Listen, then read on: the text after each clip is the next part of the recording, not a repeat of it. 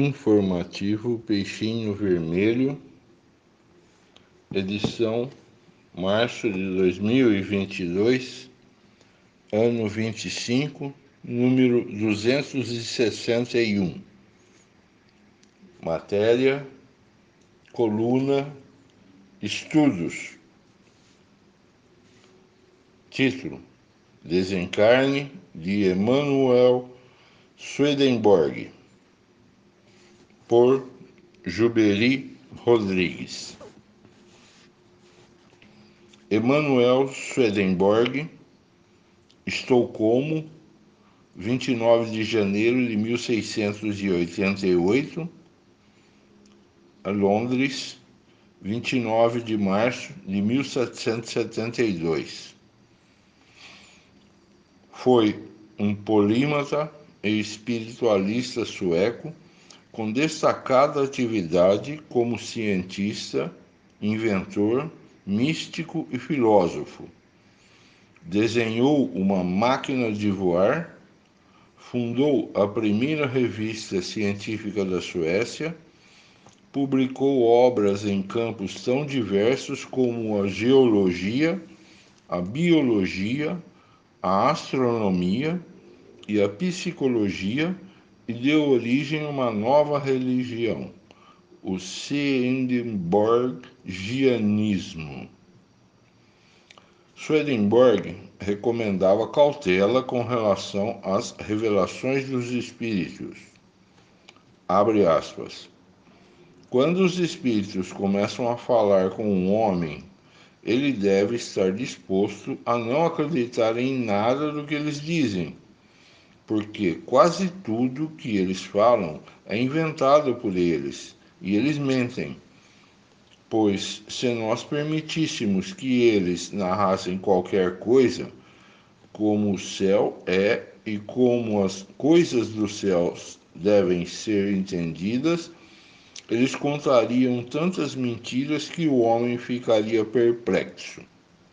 Fecha aspas.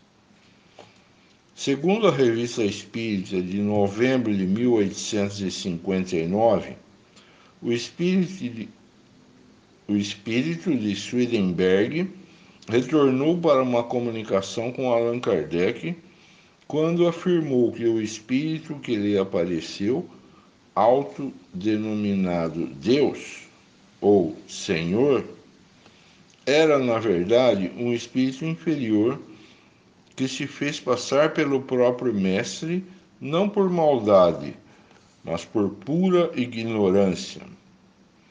Na mesma revista, fala-se que ele escreveu muita coisa importante, mas também muitos absurdos.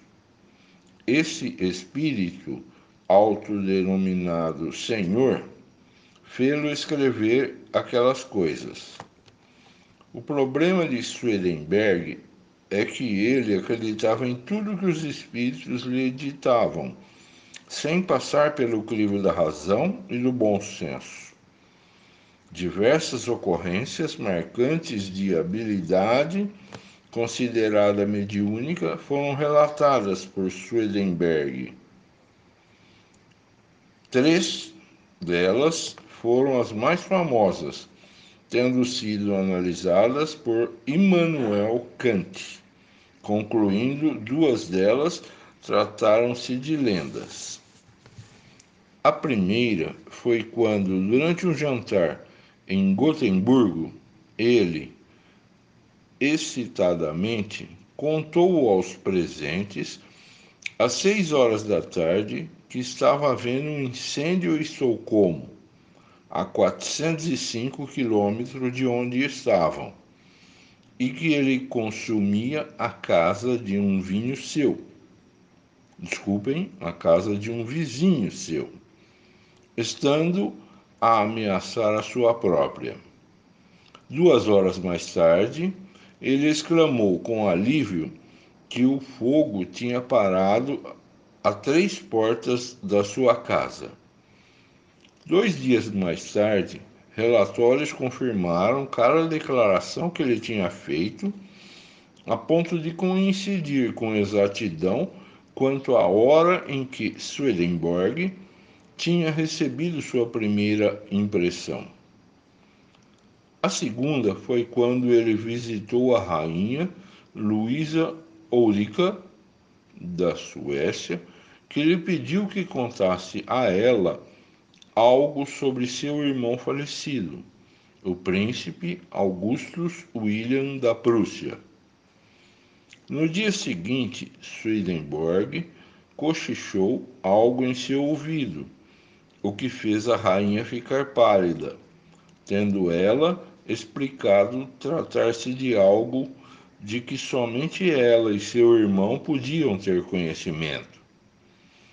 A terceira foi uma mulher que tinha perdido algo importante e veio a Swedenborg perguntando se uma pessoa morta poderia dizer a ele onde estava o objeto, o que ele também fez na noite seguinte. Emmanuel Kant, então, no início de sua carreira, ficou impressionado com tais relatos e fez investigações para saber se eram verdadeiros. O princípio, ele não encontrou falha nos relatos, mas em 1765 ele concluiu que dois deles tinham, abre aspas, nenhum outro fundamento que não a lenda popular, fecha aspas. Estes acontecimentos são qualificáveis como sendo o que o Espiritismo chama de acontecimentos mediúnicos. Outros relatos apontam que conversava com os espíritos, como mostram dois relatos seus produzidos por Conan Doyle, falando da morte de Pauline. Disse Swedenborg: Ele morreu segunda-feira e falou comigo na quinta-feira. Eu tinha sido convidado para o enterro. Ele viu o coche fúnebre e presenciou quando o féretro baixou a sepultura. Entretanto, conversando comigo, perguntou por que o haviam enterrado se ele estava vivo.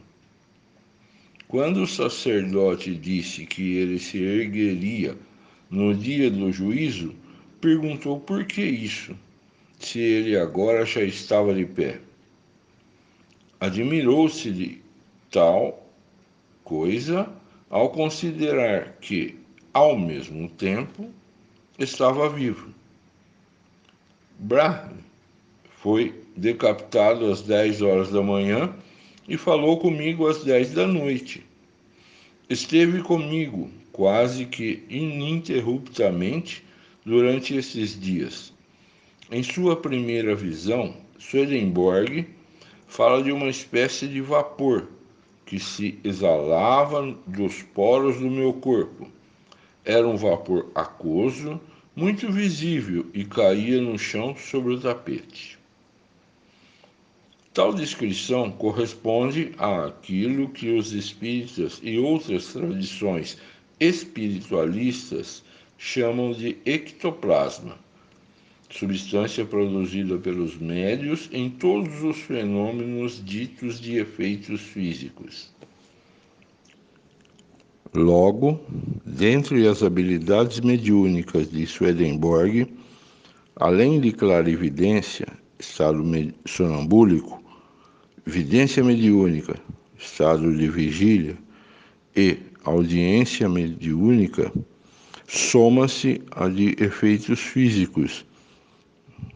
Desde o dia de sua primeira visão até sua morte, 27 anos depois, esteve ele em contínuo contato com outro mundo. Na mesma noite, disse Swedenborg, o mundo dos espíritos, do céu e do inferno, abriu-se convincentemente para mim. E aí encontrei muitas pessoas de meu conhecimento e de todas as condições. Fonte https barra barra clube, clubedeautores.com.br